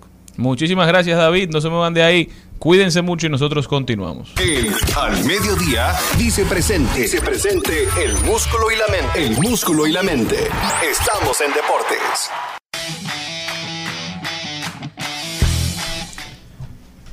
Señores, pasamos a la parte deportiva. Buenas tardes a toda la audiencia del mediodía.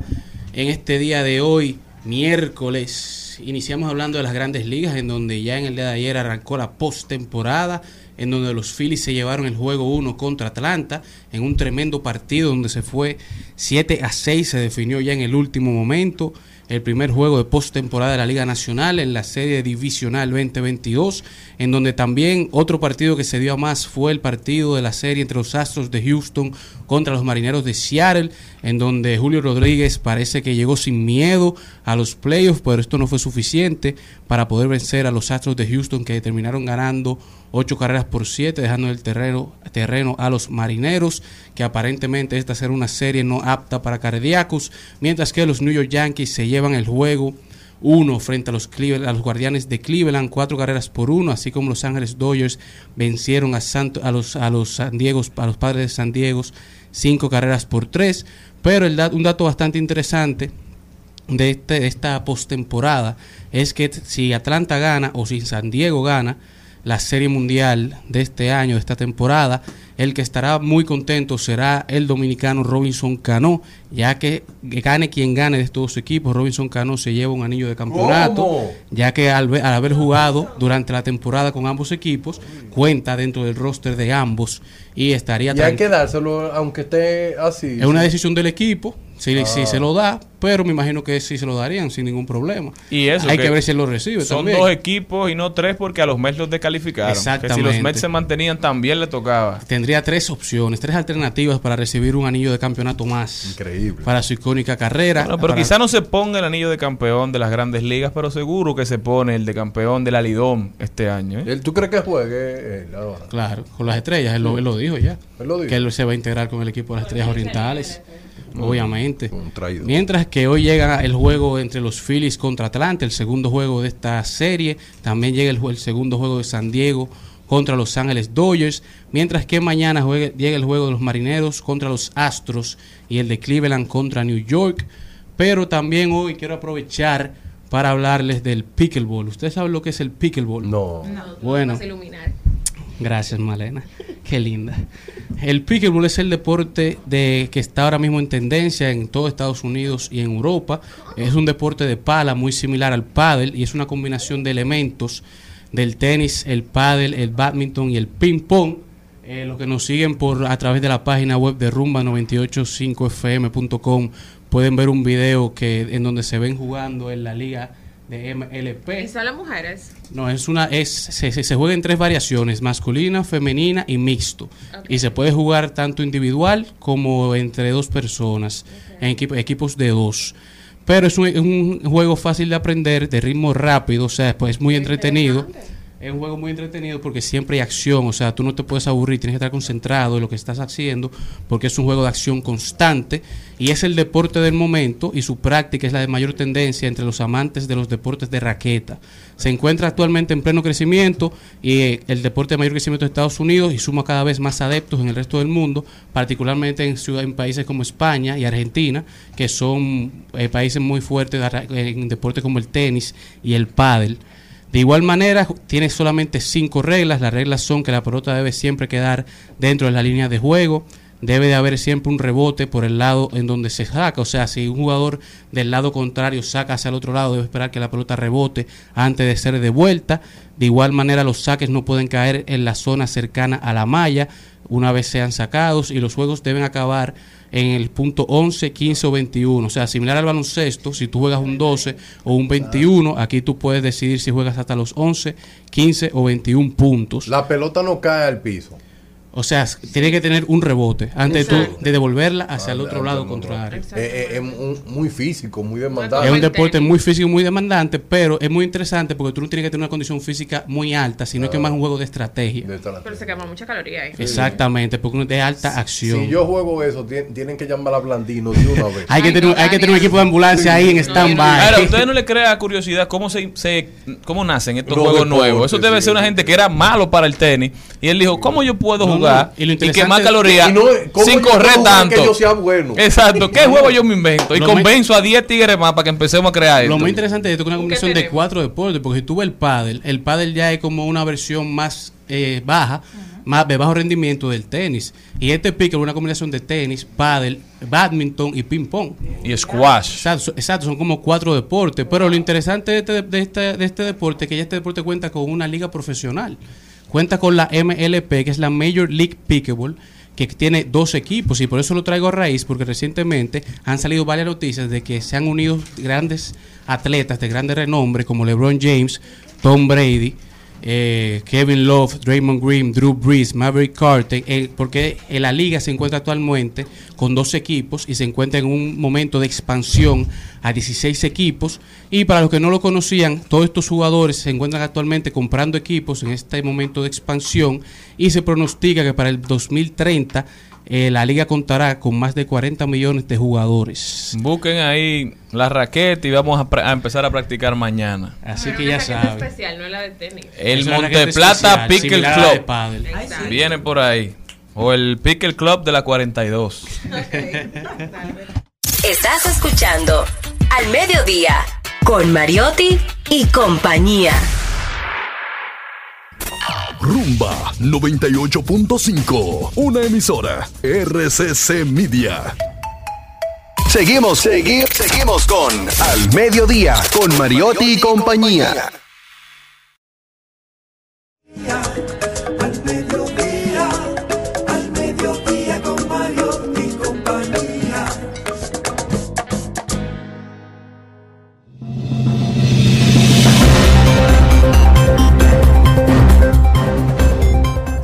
Estamos de vuelta. Muchísimas gracias por continuar con nosotros. Estamos en el Mediodía Radio y ahora nos vamos a rodar por el mundo. ¿Para dónde te vas, Jenny Aquino? Me voy para Estados Unidos y es que un equipo científico de la Universidad de Stanford ha trasplantado neuronas humanas al cerebro de ratas recién nacidas y ha logrado con ese tejido cerebral implantado que se integre e influya en el comportamiento de los animales.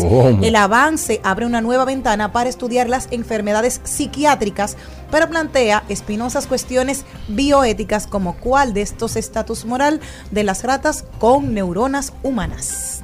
No le tenemos miedo a nadie, dice la OTAN.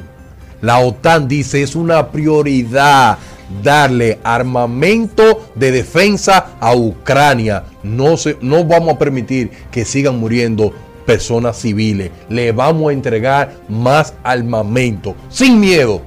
O sea que se está complicando la cosa. y mi ídolo Vladimir Putin parece que va a fracasar.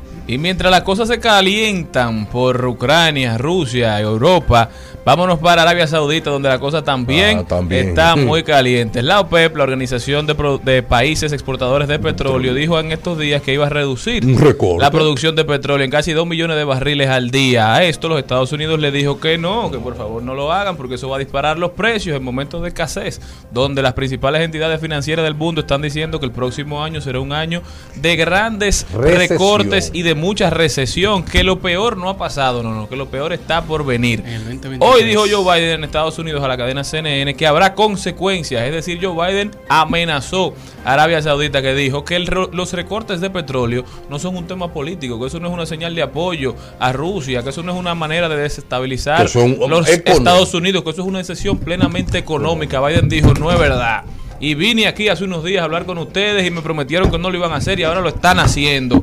Entonces habrá consecuencias. Se calienta la, la relación entre Arabia Saudita Y me gustó también una frase Unidos. que dice Biden, vamos a tener que ver qué clase de relación es que tenemos ustedes y Porque nosotros. Estados Unidos ha hecho muchas concesiones Sí. con Arabia Y Saudita. defendiendo que lo dirán. Por su situación como principal eh, productor de petróleo, los gringos le han permitido muchísimas cosas al régimen, pero ahora que ven su estabilidad puesta en una balanza, se han puesto agrios los estadounidenses. Vamos a ver qué pasa. Cualquiera. Yo me voy para New York, en donde el señor Damian Brown, un irlandés, acaba de hacer historia, ya que él salió desde la ciudad de Galway, desde Irlanda, y remando solo hasta Nueva York, y llegó en 112 días, marcando un récord histórico, remando solo en una distancia aproximada de 3.000 millas náuticas, haciéndolo en un récord histórico y haciéndolo todo mientras remaba, documentándolo en sus redes sociales y grabando un podcast. O sea, no solamente lo hizo, lo hizo Lo hizo hablando. solo, remando y grabando un podcast. El cuerpo humano no tiene límites. Desde Irlanda hasta New York.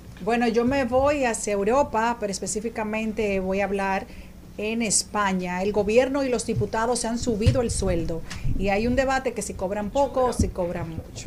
Entonces, los sueldos de los políticos con artillería habitual en sus debates, ese es un tema que siempre está en los debates. En estos días ha habido un buen ejemplo porque la presidenta de la Comunidad de Madrid dio eh, una hizo un Twitter, un tweet y dijo que el Ejecutivo Central se aumentó la remuneración económica para el 2023 un 4%.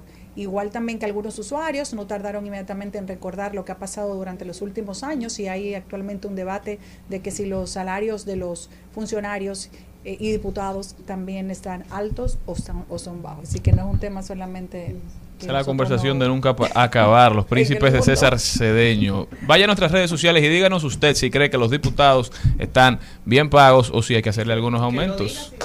Te quisiera llamar, pero me acuerdo que cambiaste hasta de celular. Ojalá todo fuera un sueño para despertar. Nunca te pienso cuando estoy en el balso. Aquí estoy otra noche más, esperando que sea de día.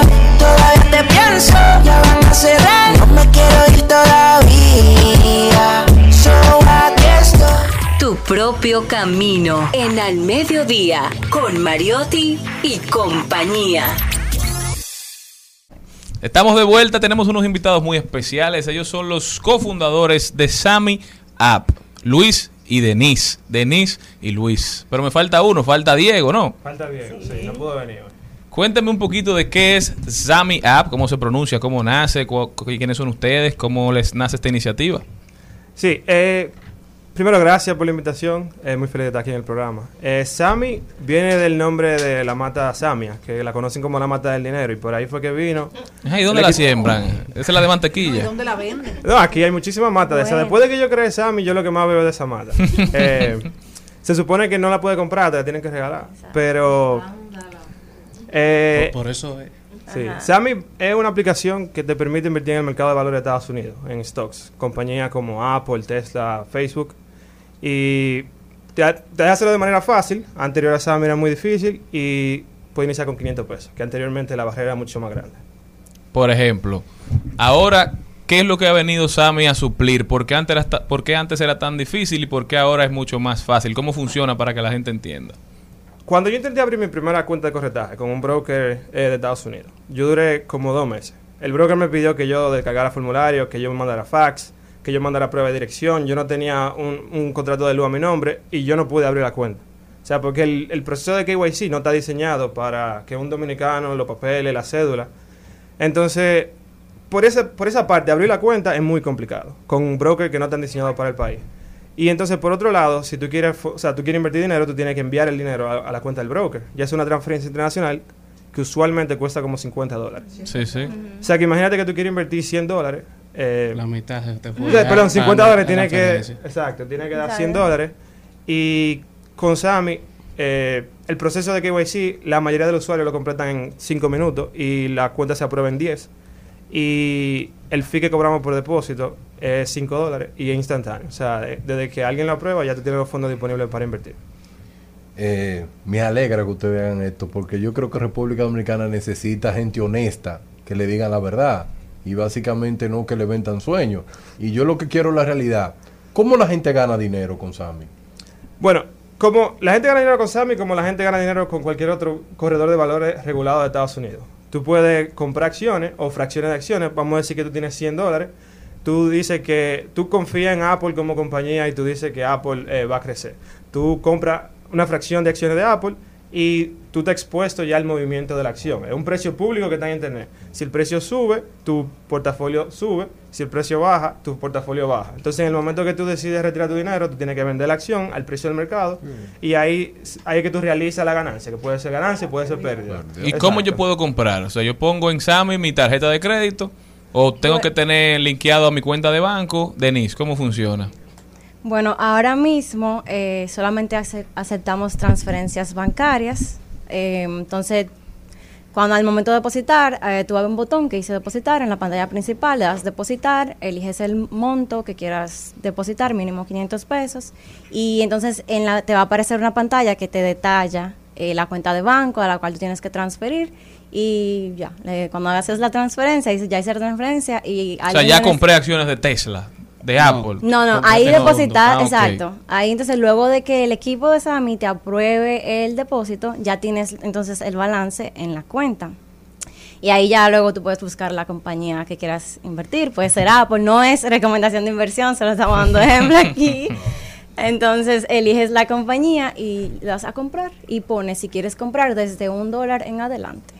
Ahí se te habilitan los fondos de la aplicación para tú poder invertir. Exacto. Y como el proceso entonces ya cuando tú vendes una acción, para tú entonces retirar los fondos de la aplicación hacia tu cuenta. Ok, entonces al momento de que ya quieres sacar tu dinero, por ejemplo, vendes la acción al precio que está en el mercado.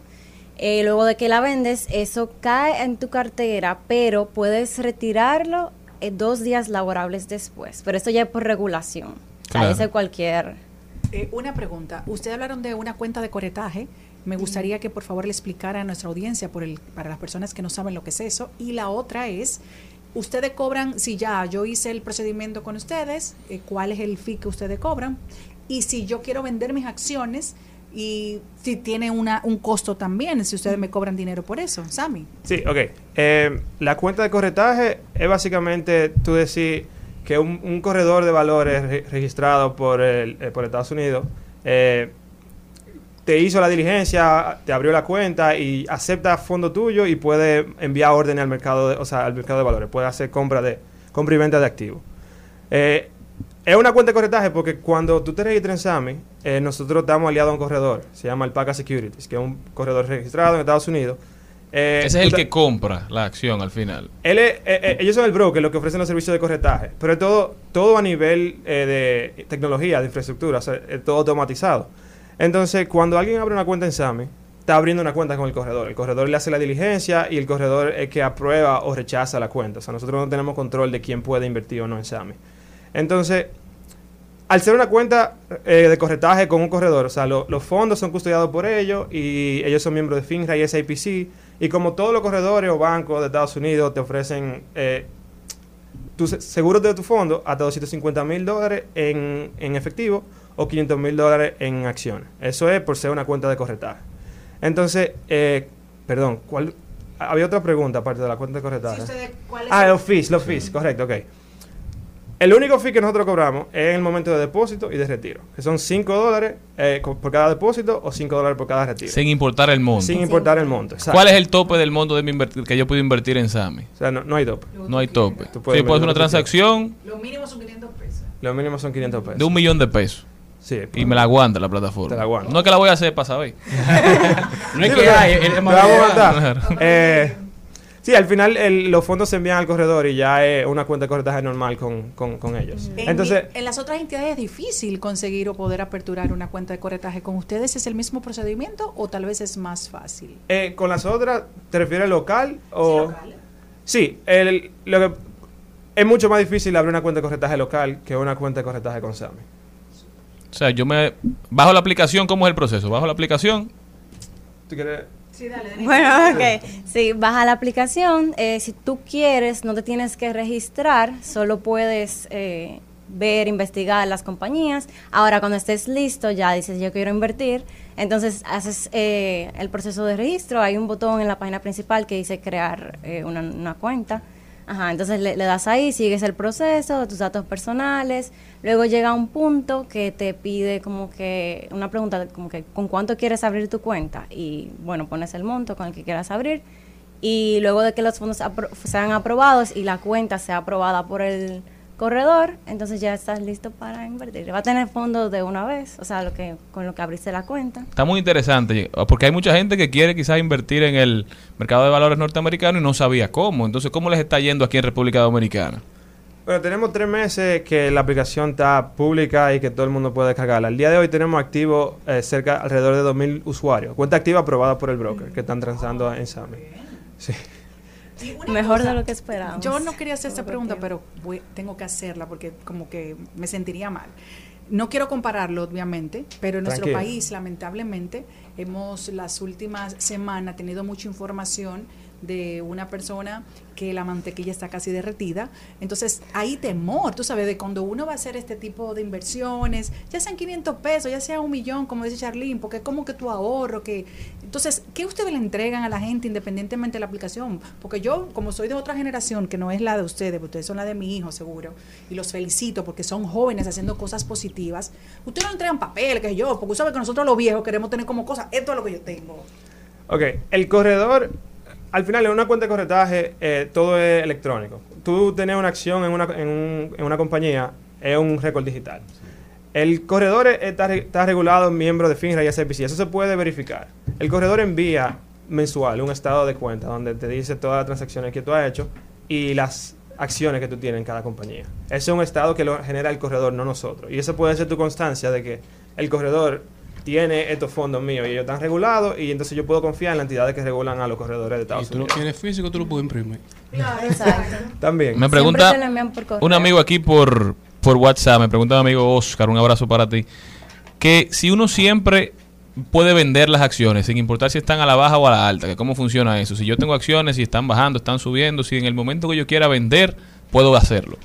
Sí, eh, comprar y vender es un término que hay gente que piensa que tú tienes que ir y ofrecérselo a alguien. Es simplemente tú decir que quiero comprar y eso se ejecuta en una orden automáticamente al precio del mercado y al vender es lo mismo. O sea, se ejecuta una orden al precio del mercado. Eh, te da la alta o a la baja. En el momento que tú decides vender, la orden va al, al mercado y se ejecuta en el precio que en el mercado. Nosotros no tenemos control del precio ni de si aceptaba o no tu orden.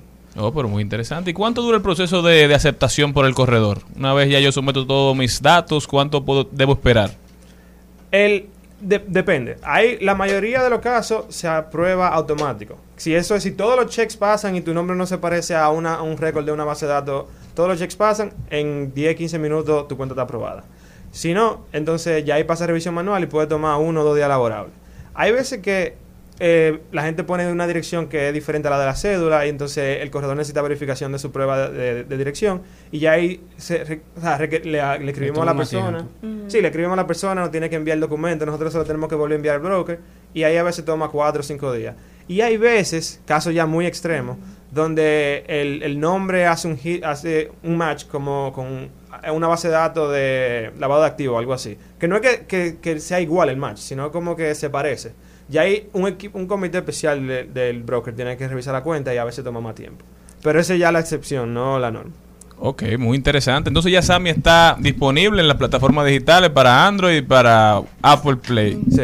Apple Store, perdón. Y una pregunta, señores. ¿Cómo nació esto? ¿Cómo fue ese proceso? Porque uno ya está viendo el producto terminado, pero es- esto como un startup, obviamente me imagino que no fue nada fácil. Bueno, eh, Sammy nació, yo, yo, nosotros tenemos varios años creando productos digitales para diferentes compañías.